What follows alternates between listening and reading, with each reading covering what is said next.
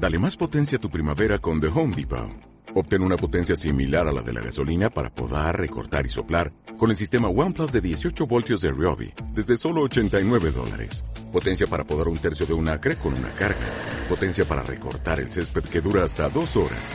Y fuerza de soplado de 110 millas por hora. Todo con una batería intercambiable. Llévate el sistema inalámbrico OnePlus de 18 voltios de Ryobi. Solo en The Home Depot. Haces más. Logras más. Hola, ¿qué tal? Bienvenida, bienvenido a esta última entrega de la serie de podcast de LM, mm, Escribir una novela, que es como he titulado a esta serie. Como si yo fuera aquí la experta en escribir novelas. Solo he escrito una, como sabrás, si, si vienes siguiendo esta serie. Pero bueno, como te conté al principio del, del primer podcast, me apetecía compartir mi experiencia, ¿no? Eh, compartir mis aprendizajes en este proceso y, reflexionar en voz alta mm, contigo sobre qué significa escribir una novela, qué te puede enseñar, qué inseguridades mm, yo he vencido como escritora eh, enfrentándome a este proyecto, que es el primer proyecto eh, de narrativa extensa que he llevado a cabo y que no creo que sea el último porque de hecho el haberme atrevido, el haberme animado a escribir una novela ha sido lo que, lo que me ha demostrado por una parte que soy capaz de hacerlo, que soy capaz de llevar a cabo este proyecto y por otro lado eh, me ha servido para estimular mi creatividad y empezar a tener un montón de ideas sobre próximas novelas que, bueno, pues no sé cuándo escribiré, a lo mejor algunas las escribiré, otras no, pero ahí están las ideas y lo importante es que esas ideas se han generado cuando he empezado a actuar, cuando he empezado a escribir eh, algo tan extenso como, es una novela. Entonces, en este último podcast, en el primero te conté cómo fue el proceso de escritura, en el segundo te conté más, eh, me centré más en el proceso de revisión y ahora te quiero contar mm, cuáles son mis planes con esta novela una vez ya eh, revisada y y bueno, y, puesto el punto final mm, definitivo de momento. Definitivo no creo, porque si en algún momento esta novela se publicara, pues habría que volver a revisarla eh, y demás. Pero de momento ya he puesto una especie de punto y seguido que espero que, sea bastante parecido al punto final definitivo, que no sé cuándo llegará o si llegará. Entonces, bueno, eh, esta historia, yo creo que esta, este tercer capítulo, yo creo que tiene que empezar la semana pasada eh, porque el mismo día que grabé y subí el segundo podcast, yo tenía un acto en un festival literario que se llama Torrent Histórica, que es un festival de novela histórica que se hace en Torrent, que es una ciudad que está al lado de Valencia. Y, yo colaboraba con este festival la semana pasada y una de, mis eh, tareas era moderar una mesa redonda.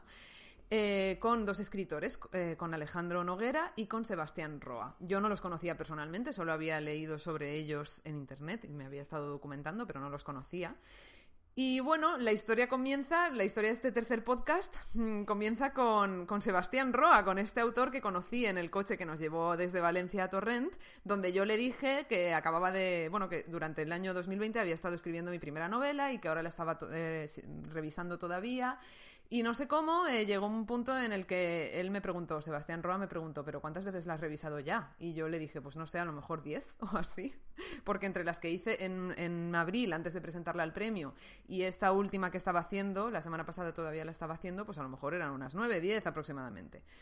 Y él me dijo, madre mía, eso es un montón, es, muchísimo, te va a estallar la cabeza. Y en ese momento, con ese comentario de Sebastián Roa, fue la primera vez que yo me planteé seriamente que a lo mejor estaba llevando mi perfeccionismo, mi autoexigencia, que se manifiesta en todas las áreas de mi vida, la estaba llevando también al tema de la escritura de la novela y de la revisión y que a lo mejor me estaba pasando de revisiones y que tantas revisiones quizá no eran necesarias y que a lo mejor ya estaba empezando a pasarme de rosca y a, obsesionarme con que algo eh, mm, como esta novela fuera perfecto cuando nada puede ser perfecto en esta vida, tampoco una novela. Entonces le estuve dando vueltas a eso durante todo el fin de semana porque durante el fin de semana estuve trabajando para este festival y por tanto no pude dedicarme a la revisión de la novela. Y tomé una decisión que era que iba a, acabar la revisión en la que estaba enfrascada y, luego a lo mejor hacía una más y ya. Y ya digamos que le ponía una especie de punto final.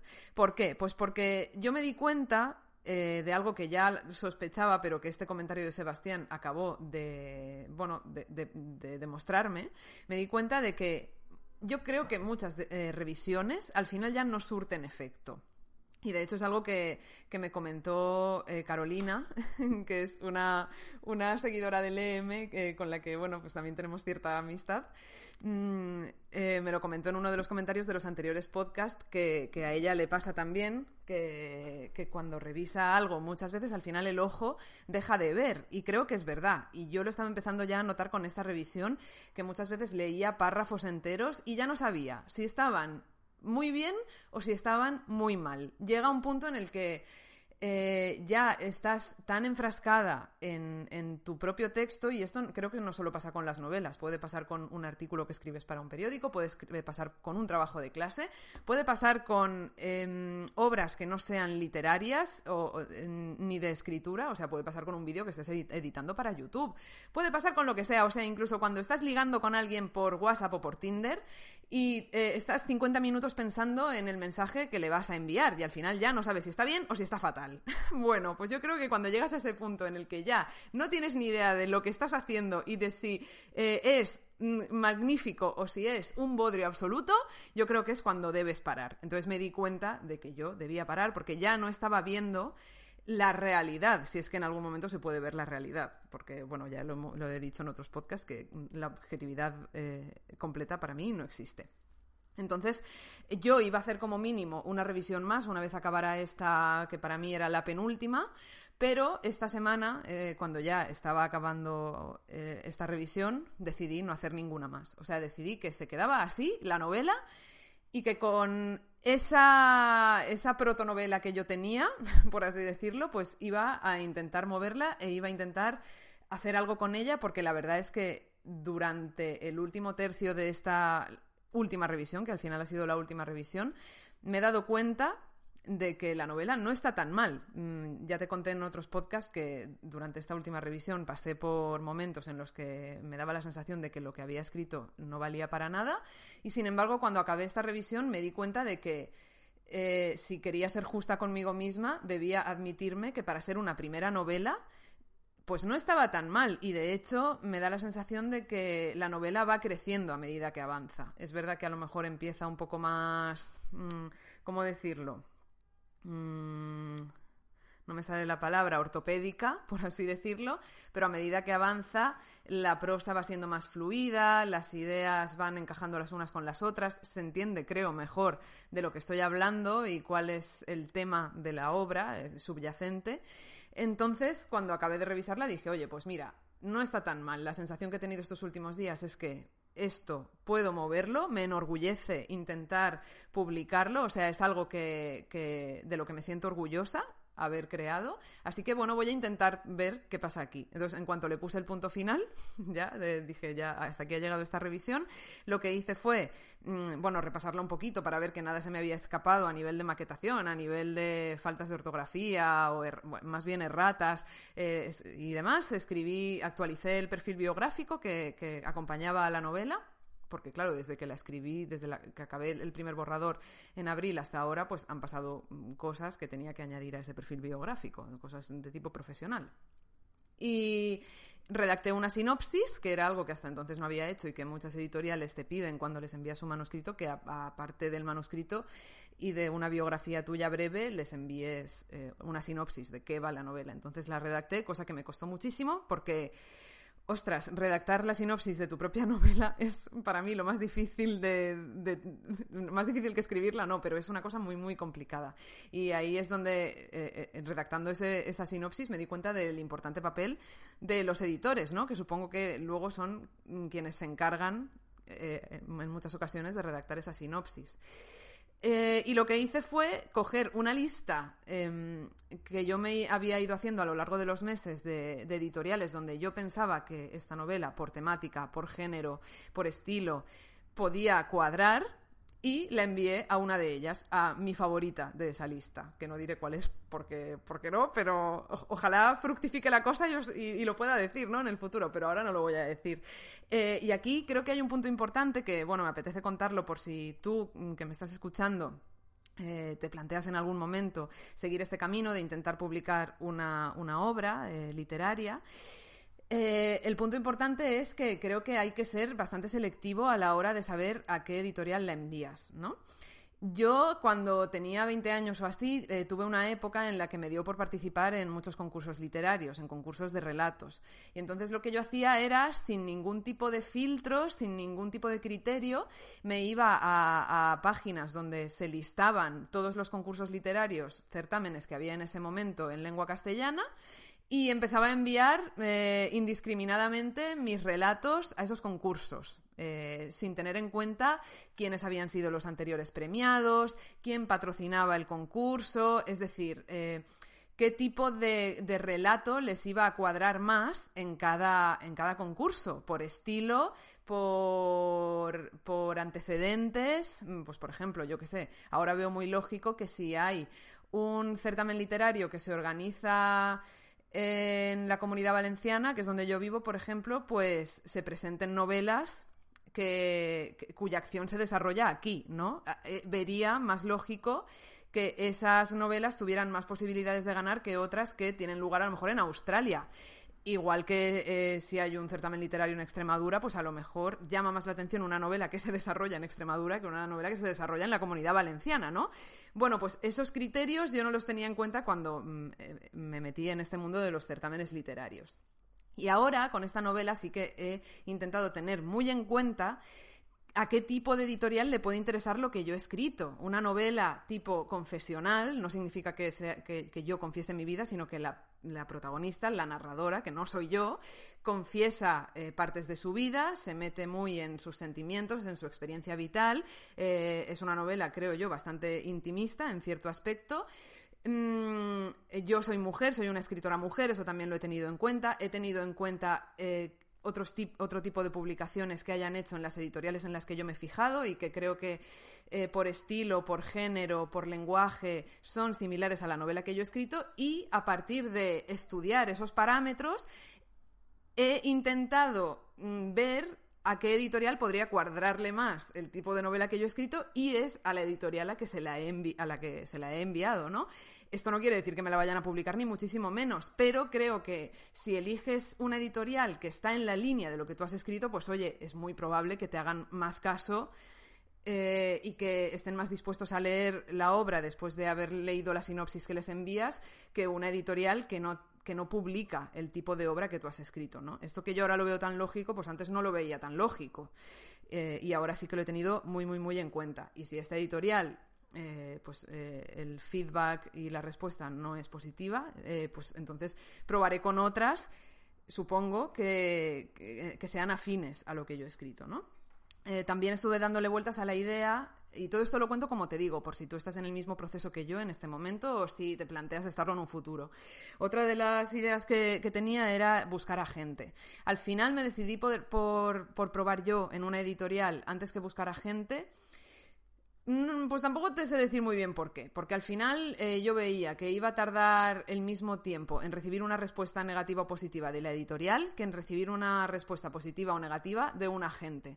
Entonces pensé, bueno, pues yo la voy, enviando, la voy enviando a la editorial y paralelamente, si me apetece, puedo ir buscando agente, porque no son cosas incompatibles. Es decir, si por alguna de aquellas las editoriales a las que yo envié la novela, de momento solo voy a probar con esta, y si me dice que no, pues ya probaré con otras, ¿no? Pero si por alguna de aquellas cualquier editorial editorial me dijera, vale, nos interesa tu novela, la queremos publicar, eso no es incompatible con que yo haya estado buscando al mismo tiempo un agente a quien también a lo mejor le haya gustado la novela y decida pues eh, representarla, ¿no? Representar esa novela y, ser él o ella quien negocie los términos del contrato con la editorial. Con lo cual, de momento, estoy haciendo este camino de la editorial y luego ya veremos si eh, en algún momento, mientras espero respuesta de la editorial, que según dicen en su página web se comprometen a dar una respuesta, sea positiva o negativa, pues, pues ya veré si, si también emprendo esta búsqueda de la gente.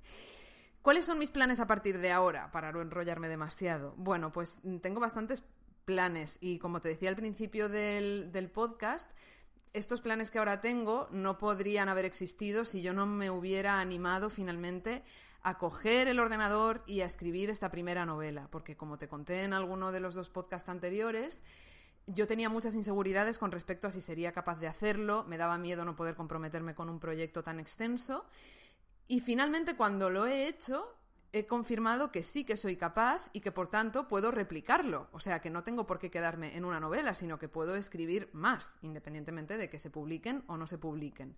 Entonces, eh, uno de los planes que, que, me surgió prácticamente desde el momento en que empecé a escribir esa novela y que vi que estaba comprometida con el proyecto fue escribir otras novelas y empezaron a surgirme ideas, empezaron a venirme ideas que yo estoy plenamente convencida de que no me habrían venido si no hubiera estado escribiendo otra novela. Yo creo que la creatividad se, se activa ejercitándola. No puedes esperar a que la inspiración te llegue. Bueno, en esto hay mil visiones diferentes, ¿no?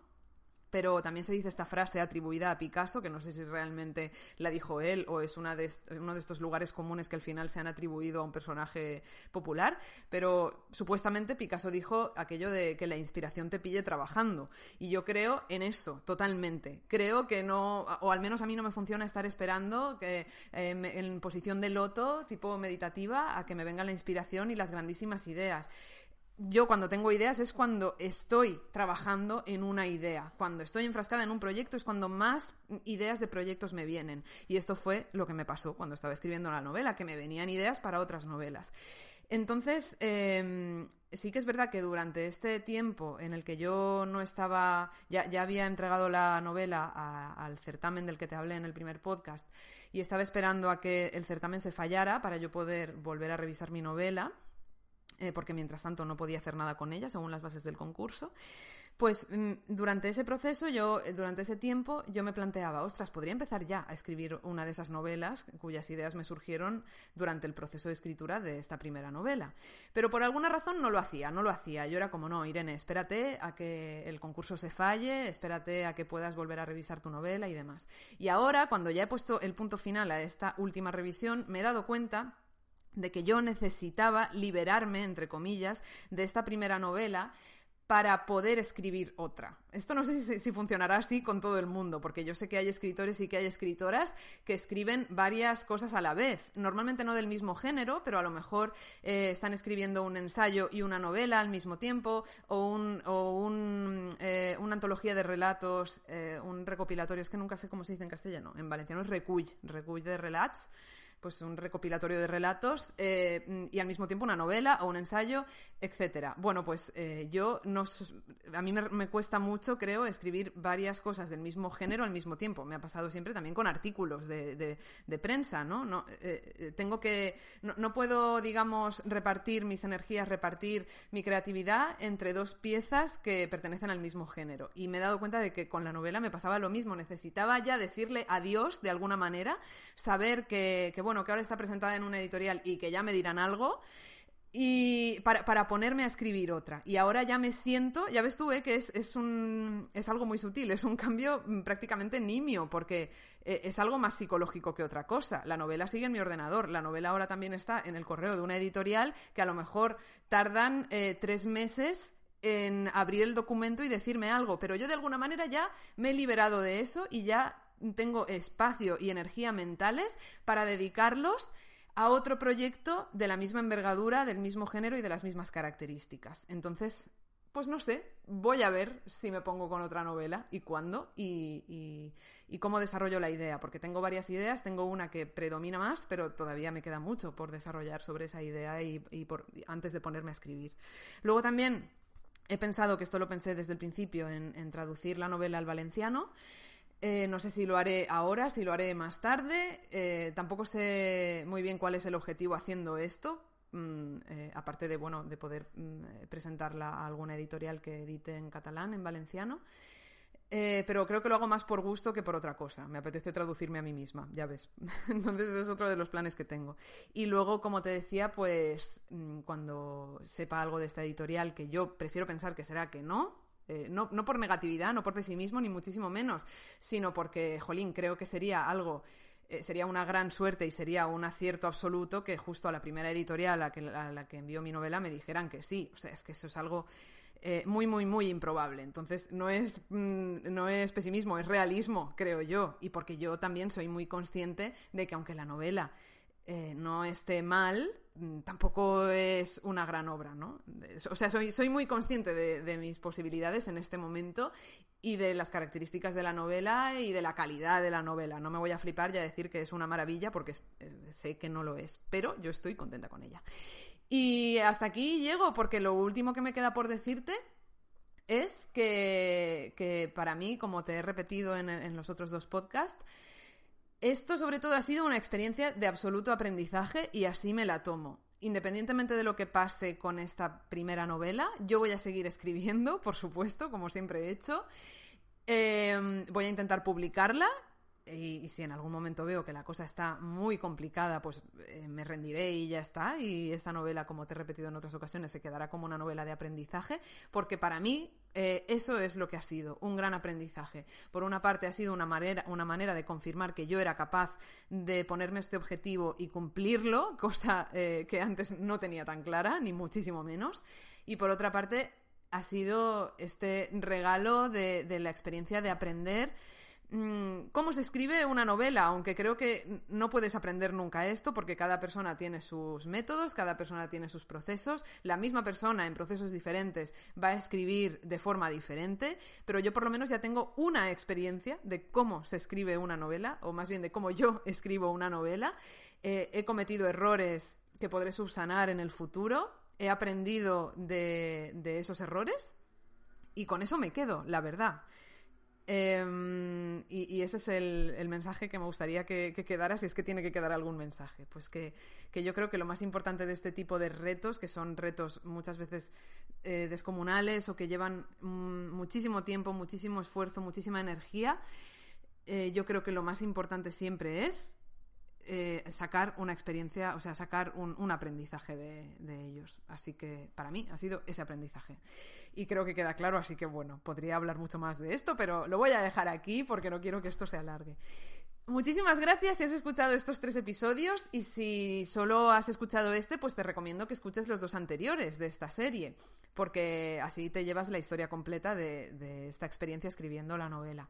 Me encantaría saber por los comentarios que me puedas poner en el podcast, eh, porque lo voy a subir a YouTube y sabes que ahí puedes comentar. En el resto de plataformas no puedes comentar, pero puedes venirte a YouTube y comentarme ahí o enviarme un correo que encontrarás mi, eh, mi, el enlace a mi newsletter también en la, en la cajita de descripción de YouTube. Te suscribes a mi newsletter y luego me escribes un correo y me cuentas tu experiencia también escribiendo o en algún tipo de proceso creativo que sea equiparable a este y porque me encantaría conocer mm, tu experiencia. A mí una de las cosas que más me gustan, como contaba en el primer podcast, es saber cómo crean las personas, ya sean escritores, ya sean cineastas, músicos o lo que sea. Me fascinan los procesos creativos. Es algo que me parece súper interesante de, descubrir en las personas creativas. O sea que me encantará conocer tu experiencia.